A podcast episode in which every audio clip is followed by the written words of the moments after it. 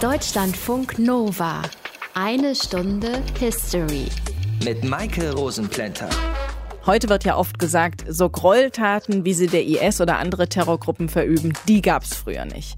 Dass das nur in Teilen stimmt, haben wir ja auch schon in unserer Sendung über den deutschen Herbst und die Entführung von Hans-Martin Schleyer besprochen. Und heute gibt es wieder ein Beispiel, das beweist, dass früher eben nicht alles besser war. Vor genau 100 Jahren fand in Russland die Oktoberrevolution statt, die eigentlich schon im Februar begann mit der Februarrevolution, mit der Absetzung des Zaren Nikolaus II. und nach einigen Monaten mit einer Übergangslösung, dem Sturm auf das Winterpalais und die militärische Machtübernahme durch die Partei der Bolschewiki, die angeführt wurde von Lenin und Trotzki. Aber es war nicht die erste Revolution in Russland. Wann die war, das erklärt uns er hier. Aus den prallgefüllten Schatzkammern der Menschheitsgeschichte. Euer Deutschlandfunk Nova-Historiker Dr. Matthias von Helfeld. Hi. Hi, grüß dich. 1905, da hatte es schon mal eine Revolution im russischen Zarenreich gegeben. Warum ist die gescheitert? Also der damalige Zar Nikolaus II., den hattest du ja gerade schon erwähnt, hatte sich auf ein ziemlich waghalsiges Unternehmen eingelassen und in den Jahren davor die russische Militärpräsenz in Asien ausgebaut, weil er einfach größeren Einfluss haben wollte in der Mandschurei. Das sah Japan als Bedrohung und erklärte am 4. Februar 1904 Russland den Krieg. Im Frühjahr 1905 war dann nach zwei verheerenden Niederlagen im Nordosten Chinas der Krieg für Russland verloren. Das brachte einen erheblichen Prestigeverlust für den Zaren mit sich und es verschärfte sich eine ökonomische Krise, die unabhängig von diesem Krieg in Russland ohnehin schon große Schwierigkeiten verursacht hatte. Als Folge dieser Krise stieg die Arbeitslosigkeit und als Folge des verlorenen Krieges waren die Staatskassen leer, sodass die Staatsaufträge zurückgingen und die Krise deshalb noch einmal richtig verschärft wurde. Das ist ja der perfekte Nährboden für eine Revolution. Wie ging es dann mit der los? Naja, es gab Demonstrationen, es gab Streiks, die Menschen wollten bessere Arbeitsbedingungen, eine tiefgreifende Agrarreform, sie wollten Religionsfreiheit und vor allem die die Abschaffung der Zensur. Als sie diese Forderungen dem Zaren in seinem Palast in St. Petersburg vortragen wollten, wurden sie daran von der Kavallerie gehindert. Angesichts von mehreren Zehntausend Demonstranten sind dann wohl die Sicherungen bei einigen Soldaten durchgebrannt und es fielen die ersten Schüsse. Am Abend des 9. Januar 1905 gab es ein Blutbad unter den Zivilisten zu beklagen mit mehr als 100 Toten und einigen tausend Verletzten. 150.000 unbewaffnete Demonstranten erlebten diesen sogenannten Petersburger Blutsonntag mit, der anschließend zu einer Eskalation und zu einer Radikalisierung führte. Und warum scheiterte diese Revolution? Naja, es gibt natürlich immer mehrere Gründe. Lenin übrigens, der ja 1917 die entscheidende Rolle spielen sollte, versuchte schon 1905 die Massen auf einen bedingungslosen Kampf gegen Nikolaus II. einzuschwören. Aber damals drang er noch nicht durch, denn der Zar veröffentlichte das sogenannte Oktobermanifest. Darin verkündete er ein Zweikammersystem, das allgemeine Wahlrecht und die Geltung der Grundrechte für alle Russen. Damit war, man sagt das so, der Dampf aus dem Kessel. Die meisten meisten Russen glaubten dem Zaren, obwohl er anschließend sich um dieses Dekret nicht mehr richtig scherte.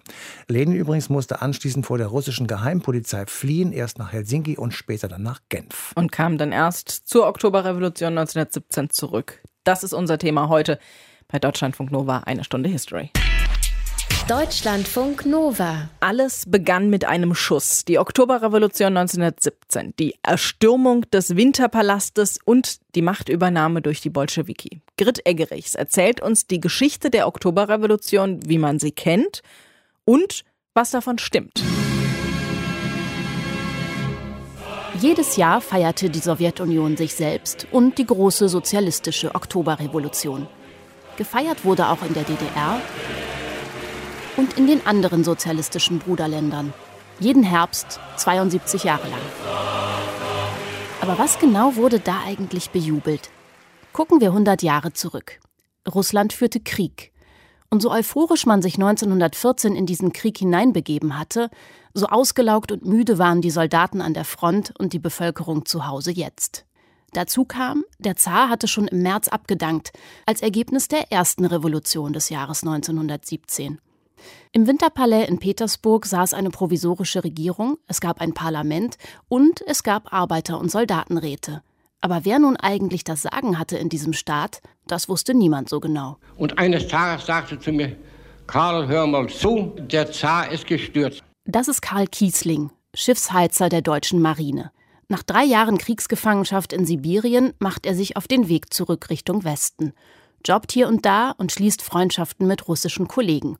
Wie viele Ex-Kriegsgefangene aus Deutschland. Ich sag ja, nun ist eine Karenzregierung am Ruder. Die ist noch viel schlimmer wie der Zar. Das größte Problem, das Karl Kiesling und seine russischen Genossen mit der provisorischen Regierung hatten, sie wollte den Krieg nicht beenden.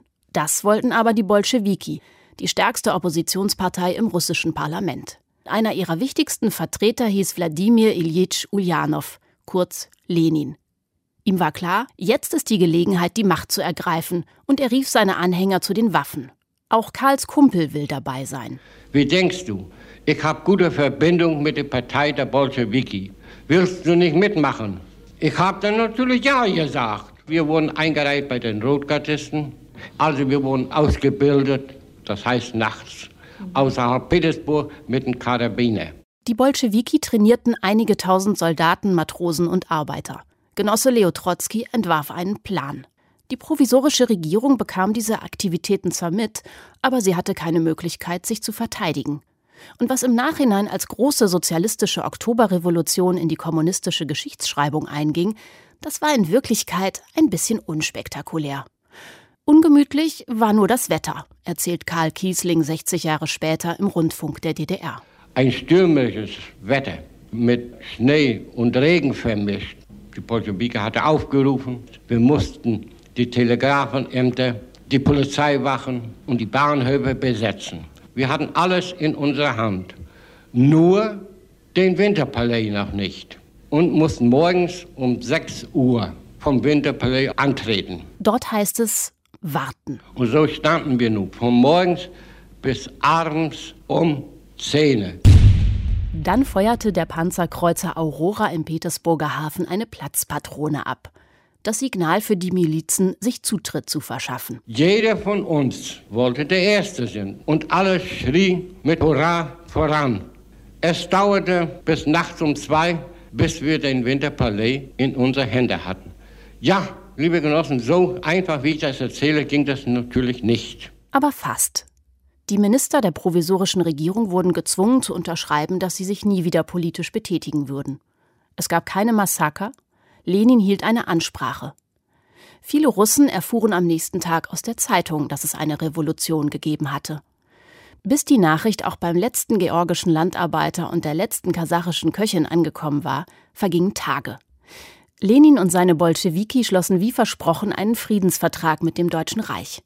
Sie wollten aber vor allem eins Macht. Und um sich die zu sichern, in dem riesigen Gebiet zwischen Oder und Pazifik, zwischen Eismeer und Kaspischem Meer, versuchte die Partei, alle ihre tatsächlichen oder möglichen Gegner zu exekutieren. Im russischen Bürgerkrieg starben bis zu 10 Millionen Menschen. Eine ganz genaue Zahl gibt es nicht. Die Rote Armee hat sich schließlich durchgesetzt und 1922 wurde die Sowjetunion gegründet.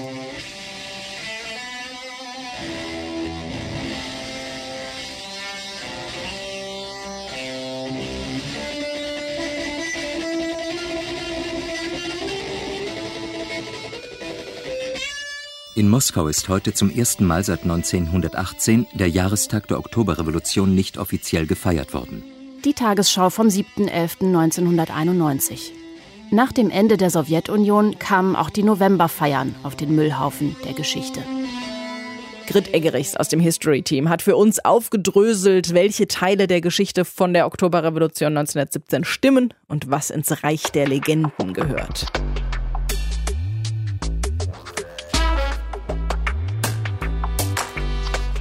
1905 hatte es ja schon einen Revolutionsversuch gegeben. Matthias, das hast du ja eben schon erklärt. Der zweite dann, 1917, der war erfolgreich. Und einen ganz großen Anteil an diesem Erfolg hatte Lenin. Wer war dieser Mann?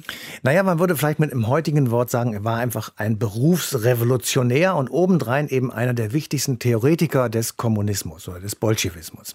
Geboren wird er im April 1870 in Simbirsk, das heißt heute Uljanowsk und liegt an der Wolga. Als Lenin 17 Jahre alt war, wurde sein Bruder Alexander hingerichtet, weil er in einen Mordkomplott gegen den Zaren verwickelt war. Das war sicher ein traumatisches Erlebnis, um da sich sehr, sehr viele Gerüchte ranken. Möglicherweise hat sein Pseudonym etwas mit Sibirien zu tun, wo der Strom Lena fließt. Und er hat sich möglicherweise jedenfalls auf diese Weise mit den Oppositionellen, die ja oft nach Sibirien verbannt wurden, solidarisieren wollen. Etwas profaner ist die Erklärung, er habe den Namen in Erinnerung an sein Kindermädchen Lena angenommen. Als kleiner Junge nämlich soll er auf die Frage, wessen Kind er denn wohl sei, geantwortet haben, Lenin. Das heißt Lenas Kind. Also die Hinrichtung seines Bruders hat Lenin bedeutend geprägt. Ist er denn dann direkt danach, also als 17-Jähriger, direkt selbst in die Opposition gegangen? Nein, das ist er nicht. Er hat zunächst einmal Jura studiert. 1891 war er damit fertig. Anschließend arbeitete er dann zwei Jahre als Rechtsanwalt. 1895 war er an der Gründung der russischen SPD beteiligt. Das brachte ihm damals zwei Jahre Gefängnis und anschließend drei Jahre Verbannung wegen politischer Agitation ein. Von da an lebte er im Untergrund und viele Jahre im Exil, übrigens unter anderem um die Jahrhundertwende auch im Münchner Stadtteil Schwabing und er war oft in Zürich. 1903 nahm er am zweiten Parteitag der russischen SPD in London teil, bei dem es zur Trennung zwischen den Angehörigen der Parteitagsmehrheit, den Bolschewiki, und denen der Minderheit, den Menschewiki, kam. 1912 betrieb er dann die Abtrennung seiner Bolschewiki von den übrigen Sozialdemokraten. Zwei Jahre später war er wieder im Exil, dieses Mal in Genf. Dort verfasste er mehrere theoretische Schriften, die unter anderem den Imperialismus als höchstes Stadium des Kapitalismus anprangerten und die unvermeidliche Selbstauflösung der westlichen Industrienationen vorhersagten. Das heißt, 1917 war er erstmal noch in Genf im Exil. Ja, er war in Genf, wo er die sogenannten Aprilthesen verfasst hat, mit denen er einen Sofortfrieden mit dem Deutschen Reich forderte, eine Landreform durchsetzen und eine Räteregierung bilden wollte. Das passte der deutschen Regierung natürlich in den Kram, weil mit einer Revolution der Kriegsgegner Russland an der Ostfront vermutlich entscheidend geschwächt sein würde. Also unterstützte das Auswärtige Amt den Wunsch Lenins, nach Russland zu reisen, um die Revolution gegen Zar Nikolaus II. anzuzetteln und anzuführen. Wladimir Iljitsch Ulyanov, der Mann, den wir unter dem Namen Lenin kennen. Er war maßgeblich an der Oktoberrevolution 1917 in Russland beteiligt. Deutschlandfunk Nova. Eine Stunde History. Eben hat Matthias von Hellfeld uns ja einen der wichtigen Köpfe hinter der Oktoberrevolution schon ein bisschen vorgestellt, nämlich Lenin. Wir wollen uns diesen Mann aber noch genauer anschauen und dabei hilft uns Manfred Hildermeier. Er ist Professor für osteuropäische Geschichte an der Georg-August-Universität in Göttingen. Hallo, Herr Hildermeier. Guten Abend. Hallo. Ich habe Lenin als einen der wichtigsten Köpfe der Oktoberrevolution bezeichnet, aber welchen Anteil hatte er tatsächlich? Lenin war die ganz entscheidende Persönlichkeit in dem ganzen Jahr 1917 seit seiner Rückkehr im April. Da muss man wissen, dass die gesamte bolschewistische Partei von Lenin gegründet wurde, auf den Weg gebracht wurde, organisiert wurde vom Ausland. Seine Autorität war unbestritten. Schon am Tage nach seiner Rückkehr aus dem Exil, Anfang April 1917, hat er eine Rede gehalten, die als Aprilthesen bekannt ist. Darin hat er faktisch das noch gültige Parteiprogramm von 1903 zerrissen. Lenin kam zurück und hat gesagt, das alles ist Unsinn. Wir müssen diese liberale Regierung bis aufs Messer bekämpfen. Das hat er dann auch durchgesetzt als neuen Kurs im Laufe der nächsten drei Wochen. Und dasselbe wiederholte sich im September äh, und Anfang Oktober 1917, als Lenin, der sich verstecken musste im nahen Finnland, seine äh, Genossen im Zentralkomitee mit Briefen bombardierte, die alle denselben Inhalt hatten, dass die Zeit reif sei für einen Aufstand, für einen Umsturz, der die Macht der Bolschewiki sichern sollte. Als Tarnung sozusagen äh, hatte man die Parole ausgegeben im Namen der Räte. Faktisch aber taten ihm auch die konkurrierenden sozialistischen Parteien den Gefallen, in der entscheidenden Sitzung auszuziehen aus Protest gegen das Vorgehen der Bolschewiki, sodass im Endeffekt ein rein bolschewistisches neues sogenanntes Exekutivkomitee des Sowjets gebildet wurde. Das war eine neue Regierung. Und was wollte er mit dieser Revolution erreichen? Er wollte seine Idee, seine Ideologie, sein Programm umsetzen. Er wollte das aufbauen, was er als sozialistische Gesellschaft bezeichnete. Eine Gesellschaft, die geführt werden würde von der einzig richtigen, legitimen Partei, das war die bolschewistische Partei. Faktisch begann man dann nach dem Ende des Bürgerkriegs, der folgte, der im Kern ein nachgeholter Revolutionskrieg war, von 1918 bis 1921, ja, mit dem Wiederaufbau des völlig zerstörten Landes äh, und mit einer wirtschaftlichen und sozialen Modernisierung. Es war kein Zufall, dass der allererste staatliche Plan, den Lenin vorlegte, 1921 ein Plan war, der hieß zur Elektrifizierung des Landes. Also man wollte eine moderne industrielle Infrastruktur schaffen. Wie lange hatte Lenin denn das Sagen? Bis zu seinen äh, Schlaganfällen Ende 1922. Der erste Schlaganfall hat ihn nur vorübergehend außer Gefecht gesetzt, der zweite dann Mitte Dezember 1922 endgültig. Er hat dann faktisch äh, nur noch äh, am Rande teilnehmen können. Er hat versucht, durch Briefe und Nachschrift zu seinem Test, politischen Testament, äh, wie sie genannt werden, Einfluss zu nehmen auf die Personalentscheidungen des nächsten Parteitags. Aber das ist dann ganz anders gelaufen, als er wollte. Nämlich wie? Er hat noch ein Jahr lang gelebt, bevor er im Januar 1924 gestorben ist, aber äh, nur noch äh, vom Bett aus. Er konnte nicht mal mehr schreiben. Und wie ist dieser Parteitag dann gelaufen? Anders als er wollte? Er wollte allem Anschein nach äh, Trotzki als Nachfolger installieren. Dagegen haben sich dann die drei anderen zusammengetan, um Trotzki zu verhindern. Und äh, aus verschiedenen Intrigen, Parteiklickenkämpfen, Diadochenkämpfe, sagt man sehr gern, also Nachfolgekämpfe, ist dann faktisch nach einigen Jahren Stalin als der entscheidende Mann hervorgegangen. Und wie war Lenins Verhältnis zu Stalin? Sicherlich sehr gespannt. Äh, dabei muss man allerdings wissen, dass äh, Lenin Stalin für einen fähigen Organisator gehalten hat, sicherlich zu Recht.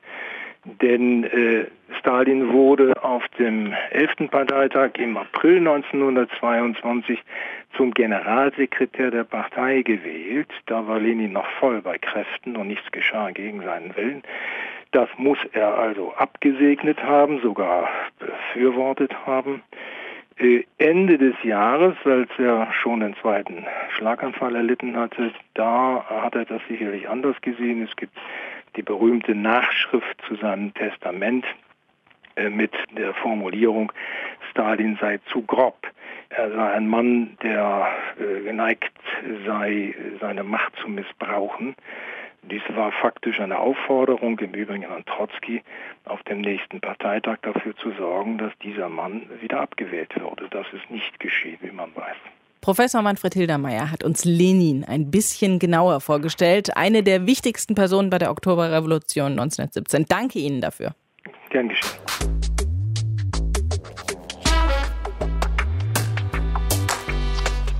Nach der Oktoberrevolution 1917 begann in Russland eine neue Ära, weg vom Zarenreich hin zum Kommunismus und dann letztendlich auch zum Stalinismus. Professor Jörg Babrowski ist Experte für die Geschichte der Sowjetunion. Er lehrt an der Humboldt-Universität in Berlin und uns erklärt er diese neue Ära ein bisschen genauer. Hallo, Herr Babrowski.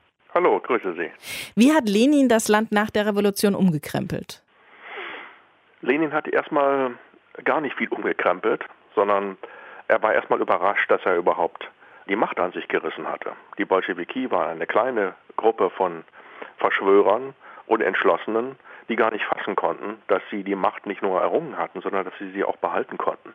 Zunächst hatte Lenin ganz wenige Möglichkeiten, Einfluss zu nehmen. Die eigentlich große Chance der Bolschewiki kam im Bürgerkrieg, als die Weißen sich gegen die Roten formierten und das ganze Land für die Zwecke des Krieges mobilisiert werden mussten. In dieser Zeit sind Hunderttausende von, von Bauern und Arbeitern in die kommunistische Partei eingetreten und in dieser Zeit gelang es Lenin überhaupt erst, äh, das Land auf neue Grundlagen zu stellen. Das konnte er tun, weil die alte Elite vernichtet wurde und weil die Revolution Tabula Rasa machte. mit der alten Ordnung. Das heißt, die Bolschewiki konnten von vorne wieder anfangen etwas Neues errichten. Und das genau taten sie. Der eigentliche Staatsgründer ist eigentlich Stalin. Die eigentliche Revolution fand 1928 bis 1932 statt. Das heißt, was hat sich alles in Russland geändert? Die alte Ständegesellschaft wurde zerschlagen, der Adel entmachtet und vertrieben, die Legitimation der Herrschaft auf die Volkssouveränität gegründet, die alte marktliberale Ordnung abgeschafft. Im Grunde haben die Bolschewiki das Land umgekrempelt, komplett umgekrempelt und neu gestaltet. Das Wichtigste aber, das wird meistens übersehen, die Sowjetunion wurde auf das Prinzip der Ethnizität gegründet. Die Sowjetunion war ein Nationalitätenstaat. Das Zarenreich war ein multiethnisches Gebilde, das aber nicht nach ethnischen Prinzipien gegliedert war. Äh, die Sowjetunion wurde auf ethnische Prinzipien gegründet, weil die Bolschewiki begriffen hatten, dass das sozialistische Projekt nur in der Sprache und Kultur äh, der Völker der Sowjetunion äh, vermittelt werden konnte. Und deshalb ist die Sowjetunion der erste Nationalitätenstaat, das erste Imperium, das sich nach Nationen, nach dem Nationsprinzip organisierte. Das heißt was? Das heißt, das ist ja paradox, für die Marxisten steht ja die soziale Frage im Vordergrund. Für Marxisten sind Gesellschaften sozial strukturiert und geordnet, also in Klassen äh, organisiert. Die Bolschewiki organisierten ihr Vielvölkerreich aber nicht nach Klassen, sondern nach Nationen. Das ist ja sehr ungewöhnlich und eigentlich auch unmarxistisch, war aber das einzige Modell, um ihr Modernisierungsprojekt tatsächlich bis in das letzte Dorf hin durchzusetzen, in der Kultur und Sprache. Die Folgen erleben wir heute, äh, nach dem Ende der Sowjetunion, als sich diese ganzen Republiken, die die Bolschewiki gegründet hatten, als Nationen entwarfen und heute Nationalstaaten sind. Deshalb wurde, als dann 1922 die UdSSR gegründet wurde, auch nicht ein großes Reich gegründet, sondern eben die einzelnen Nationalstaaten wie Ukraine, Weißrussland, Transkaukasische Republik und so weiter? So ist es. Die Sowjetunion verstand sich als eine Föderation also eine Konföderation, also ein Verbund von Völkern, die in Staaten mit Grenzen und Hauptstädten und Landessprachen organisiert war. Das war ein einzigartiges Experiment. Das ist eigentlich das, was von der Sowjetunion als Experiment bleibt. Das war ein sehr ungewöhnliches äh, Verfahren, das eigentlich allen Vorstellungen widersprach, die Marxisten von der Nation und von der Gesellschaft hatten.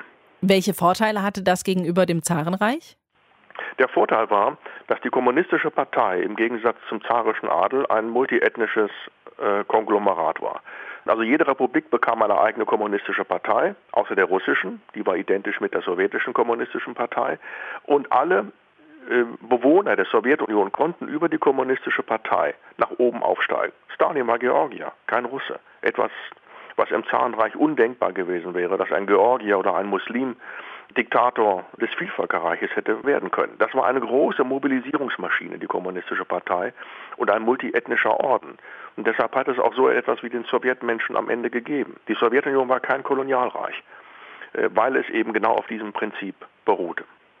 Nachdem Lenin dann abgetreten war, hat Stalin in der UdSSR die Industrialisierung vorangetrieben. War das erfolgreich? Ja und nein. Äh, man muss natürlich immer nach den Kosten fragen. Natürlich wurde die Sowjetunion nach der Industrialisierung ein Land mit Schwerindustrie und äh, großen Rüstungsbetrieben.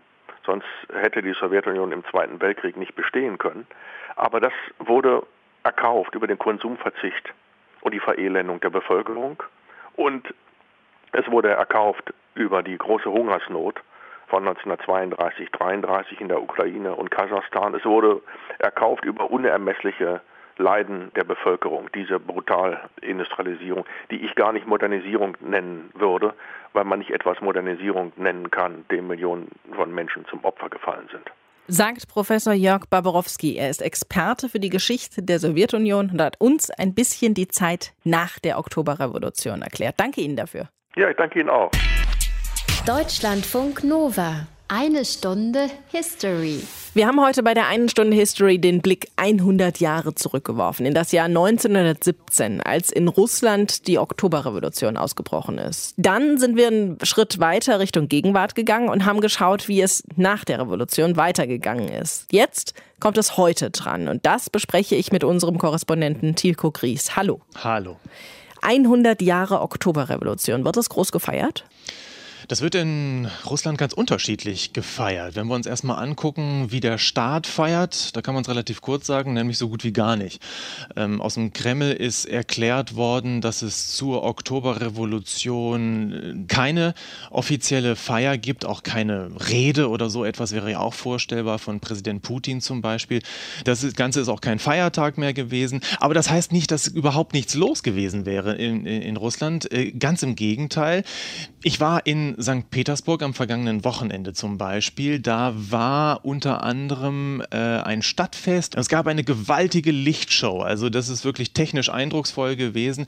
Und erzählt wurde in einer mm, Licht- und Tonshow in so 13, 14 Minuten die Geschichte der Revolutionen des Jahres 1917, also die Februarrevolution und die Oktoberrevolution, mm, die Begleitumstände des Ersten Weltkrieges. Das war historisch auch korrekt und richtig. Aber da, wo es interessant wurde, nämlich bei der Frage, was folgt denn daraus aus, dieser, aus diesen Ereignissen? Was ist denn davon zu halten von der Sowjetunion? Was ist von der Repression, von den Millionen Opfern auch ähm, äh, zu, zu lesen? Und wie erinnern wir uns dieser Opfer? Da blieb die Show dann relativ kurzbündig äh, und hat eben diese Fragen nicht beantwortet. Und, die möchte ich nicht vergessen, die Kommunistische Partei Russlands, die hat groß gefeiert, hat Delegierte eingeladen aus mehr als 100 Ländern, die waren am vergangenen Wochenende in Moskau auf dem Roten Platz haben Lenin besucht. Im Mausoleum sind alle Einzelnen dort durchgegangen, rote Fahnen geschwenkt und gemeinsam die Internationale gesungen. Wird das Thema denn in Schulen und an Universitäten behandelt? Gibt es irgendwie besondere Unterrichtseinheiten zu dem Thema? Es gibt den normalen Standardunterricht, das betrifft in den Schulen vor allem die neunte und die zehnte Klasse. Da wird sozusagen das 20. Jahrhundert hm, behandelt und es gibt neue Lehrbücher, nicht eigens äh, zu dieser Revolution erschienen, aber in den vergangenen Jahren erschienen und da wusste man natürlich auch schon, dass dieses Jubiläum nun, nun ansteht. Und mein Eindruck ist, dass die Schulbücher verhältnismäßig ausgewogen die Dinge darstellen. Es wird habe ich gelesen, äh, ganz interessant, in einem Ratschlag eines Schulbuchverlages Lehrern geraten, insbesondere auf den Begriff Versöhnung zu setzen. Also dass die Lehre sein soll aus der Revolution, aus den Revolutionen und dem schwierigen Verlauf des Jahres 1917 vor allem den Begriff Versöhnung herauszuziehen, nämlich äh, sozusagen, dass die Feinde von damals, die dann auch im Bürgerkrieg in Russland gegeneinander gekämpft haben, heute einander die Hand reichen sollten. Das ist auch ein, ein Stichwort, das der Präsident sehr häufig in den Mund nimmt, wenn er denn überhaupt sich dem Thema Revolution nähert. Etwas anders ist es natürlich, wenn wir tatsächlich uns Historiker anschauen, die Geschichte studieren hier in, in Russland. Die Frage ist dann immer, was gelangt aus diesen Zirkeln hinaus in die öffentliche Diskussion? Und da gibt es dann doch einige Hürden und einige Filter. Also der, im öffentlichen Raum taucht nicht alles auf, was vielleicht in Wissenschaftlerköpfen gedacht wird. Du hast eben schon den Präsidenten erwähnt. Wie steht Putin denn zu der Revolution und zu der Geschichte? Ab und an beruft er sich ja drauf. Ja, er beruft sich in der Tat äh, immer wieder auf die Geschichte, aber er nimmt einzelne Teile aus verschiedenen Epochen der russischen, schrägstrich sowjetischen Geschichte. Das ist zum Teil zaristische Geschichte. Nehmen wir etwa das, das Wappen Russlands, ist der Doppeladler, der stammt aus der zaristischen Zeit. Äh, nehmen wir die sowjetische Epoche, da äh, haben wir zum Beispiel die Hymne, die er hat wieder aufleben lassen. Die Melodie der russischen Nationalhymne ist die Melodie der sowjetischen Nationalhymne, ähm, nur der Text ist geändert worden. Putin hat vor zwei Jahren, das fand ich interessant, ähm, Lenin, den Revolutionsführer, sehr harsch kritisiert. Er hat äh, gesagt, das, was Lenin getan hat, hat schon den Grundstein gelegt für den Zerfall der Sowjetunion und damit auch die Schwächung sozusagen des Nachfolgestaats, die Schwächung des Nachfolgestaats äh, Russland. Ähm, er hat sich seitdem so harsch nicht wieder geäußert, aber wenn er spricht über die Revolution, dann ist das für ihn natürlich nicht die große sozialistische Revolution, die es gewesen ist zu Zeiten der Sowjetunion, sondern er zieht beide Revolutionen zusammen, die Februarrevolution, die Oktoberrevolution und zieht daraus die Konsequenz, dass Russland sich einer neuen Revolution natürlich besser nicht nähern sollte, weil die zu Zerfall führen kann, zu Schwächung führen kann. Und das ist etwas, was dem Leitmotiv Putins und der Präsidentschaft Putins doch sehr, sehr stark widerspricht. Russland soll unter ihm ein starker Staat sein. Es soll keinen Kontrollverlust geben. Tilko Gries war das, unser Korrespondent in Moskau. Er hat uns erzählt, wie Russland heute mit der Oktoberrevolution umgeht. Danke dir dafür. Ja, gerne. Deutschlandfunk Nova. In der einen Stunde History haben wir heute mal den Blick zurückgeworfen auf die Oktoberrevolution 1917 in Russland, haben Lenin etwas genauer kennengelernt und uns angeschaut, wie das heutige Russland mit diesem Teil seiner Vergangenheit umgeht. Zum Schluss der Sendung bleiben wir im Hier und Heute und blicken gleichzeitig noch mal etwas weiter zurück. Matthias, Heute ist Wladimir Putin Präsident in Russland und er ist ja einer dieser Machthaber, bei denen man immer mal wieder den Kopf schüttelt wegen seiner Aktionen, die er so macht. Kann man ihn und sein Land besser verstehen, wenn man die Geschichte Russlands vor Ende des Kalten Krieges berücksichtigt? Also eigentlich nicht. Die damalige UdSSR war natürlich eine Weltmacht, aber es gab sehr, sehr viele Fragezeichen hinter dieser Weltmacht. Sie war zweifellos imstande, den Ostblock zu dominieren. Und das hat man ja auch auf dramatische Weise in Ungarn gesehen, in Polen, in der CSSR oder 1953 auch in der DDR. Die Sowjetunion war während des Kalten Krieges in zahlreichen Stellvertreterkriegen ebenbürtig mit der Gegenseite, die von den USA Unterstützung bekam. Aber der Preis war extrem hoch, weil alle Produktionskapazitäten zunächst unter militärischem Blickwinkel betrachtet wurden. Die langen Schlangen vor Lebensmittelläden waren ja das Sinnbild für diesen Zustand, denn außer bei den Grundnahrungsmitteln und dem unabdingbaren Wodka herrschte eigentlich überall Mangel. Das heißt, die Versprechen der Oktoberrevolution sind nicht eingelöst worden. Da muss man wohl sagen ja und nein. Also eingelöst worden ist der Grundsatz, die Produktionsmittel zu vergesellschaften. Damit einher ging eine drastische Nivellierung der Gesellschaft, also die alte Oberschicht, der russische Adel, der war entmachtet und auf die Stufe normaler Bürger gestellt worden. Die brachiale Industrialisierung, die Stalin in den 20er und 30er Jahren vorangetrieben hat, die war zwar logisch, weil die Sowjetunion damit dem Weg der anderen Staaten in Europa folgte und dadurch auch Anschluss an die technologische Entwicklung bekam, aber darunter haben eben viele, viele viele Millionen Menschen gelitten. Sehr viele haben dafür auch mit ihrem Leben bezahlt. Und am Ende der Sowjetunion, als mit Brezhnev, Andropow und Tschernjenko fast zehn Jahre lang handlungsunfähige Greise das Sagen hatten, traten die vielen Versäumnisse der Vergangenheit natürlich offen zutage. Nicht zuletzt deshalb war am Beginn seiner Zeit als KPDSU-Generalsekretär Michael Gorbatschow so beliebt. Er versprach unter den Schlagworten Glasnost und Perestroika das Land umzukrempeln. Aber damit ist er, wie wir wissen, gescheitert. Heutzutage ist Gorbatschow ja auch gar nicht mehr so beliebt, ganz anders als die Zarenzeit interessanterweise. Nächste Woche gehen wir wieder ein bisschen weiter zurück in der Geschichte, nämlich ins Jahr 1287. Da wurde in Bacharach im Mittelrheintal der 16-jährige Werner von Oberwesel ermordet. Dieser Mord, der wurde den Juden in die Schuhe geschoben, was zu einer blutigen Judenverfolgung und antijüdischer Propaganda am Mittelrhein führte. Euch wünschen wir bis dahin eine schöne Woche. Macht's gut. Deutschlandfunk Nova. Eine Stunde History. Jeden Sonntag um 19 Uhr. Mehr auf deutschlandfunknova.de.